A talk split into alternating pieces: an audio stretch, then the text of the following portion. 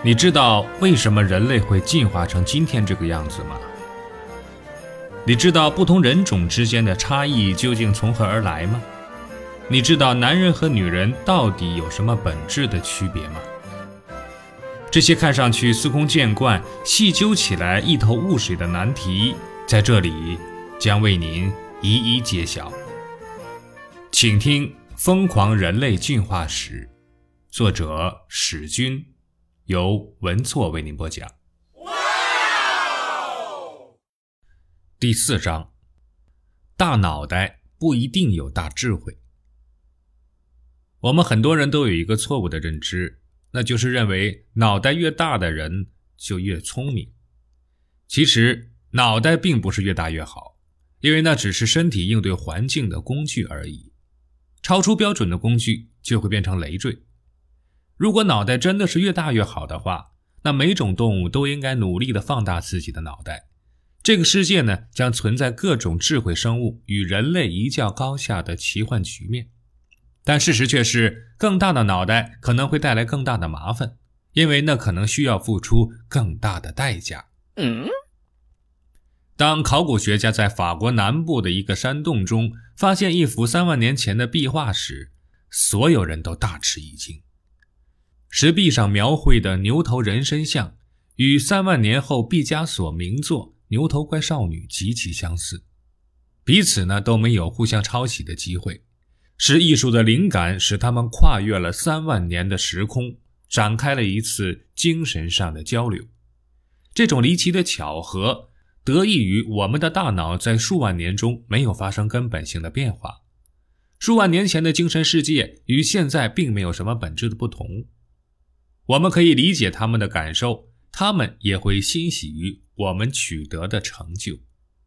我们都是直立行走结出的累累硕果，大脑呢，则是其中闪闪发光的明珠。根据连续进化原则啊，人类大脑的腾飞同样很难找到清晰的起点。或许我们可以把注意力放在五千多万年前的一种猴子身上。有人称之为恐猴，它拥有当时世界上最优秀的大脑，脑袋比同时代的哺乳动物平均大了三倍，一举奠定了灵长类大脑的基础。人类继承了恐猴的大脑迅速增长模式，只是呢速度更快。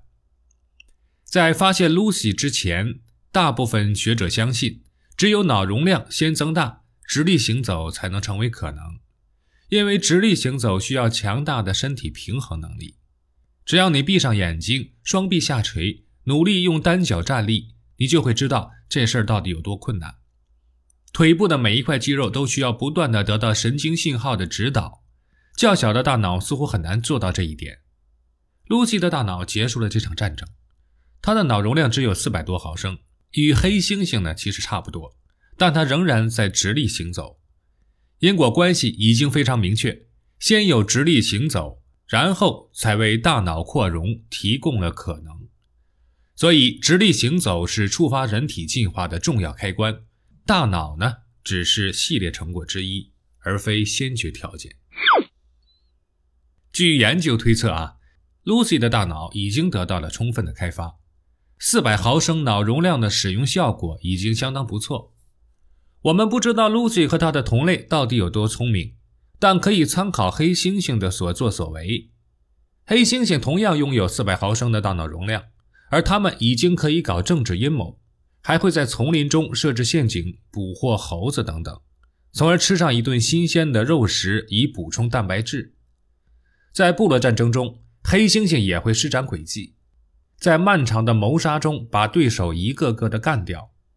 他们还能制造很多工具，比如用打制好的树枝捅死躲在树洞中的猴子，同时享受各种群体生活福利，互相依靠而又彼此猜忌，拉帮结派，争风吃醋，几乎与人类行为没什么差别。他们的大脑足够处理如此复杂的群体事务，并由此呢提高生活质量。群居的黑猩猩比独自生活的黑猩猩寿命更长，因为他们的大脑。使用频率更高，但当黑猩猩的脑容量不再上升时，人脑的发展却突然发起了冲刺。在此后的二百万年内连续增大了三倍。迄今为止呢，没有哪种动物的大脑能达到如此惊人的进化速度。脑容量达到了七百五十毫升时，人类已经远远把其他灵长类动物甩在了后面。有学者认为啊，七百五十毫升是一个里程碑，越过这个水平就可能发展出高级智能。而此后，我们的大脑容量又多出了七百多毫升，才突然刹车。大脑的功能已经进化完毕，全面负责知觉、记忆、语言、思维等活动，特别是想象能力，天马行空，任意挥洒。如果评选人体最令人引以为傲的器官，大多数人应该会把选票投给大脑。它接受并处理各种信息，给身体发号各种施令。我们的身体言听计从，毫无怨言。它让我们的身体坐下，打开电脑，上网，然后浏览各种有趣的内容，也就是大脑喜欢的内容。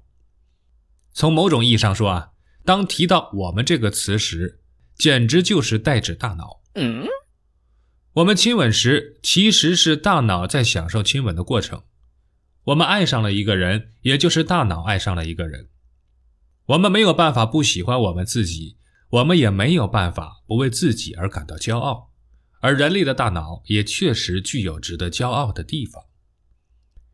黑猩猩的体重与人类相似，脑容量呢却只有人类的三分之一，几百万年来毫无进步。从这种意义上来说，人类的大脑远超预期。超出预期的东西必然有超出预期的理由。自然选择从来不允许没有道理的事情发生。那究竟是什么导致了如此杰出的大脑呢？难道真有神秘的超自然力量在暗中引导我们的进化吗？本集播放完毕，欢迎订阅和分享。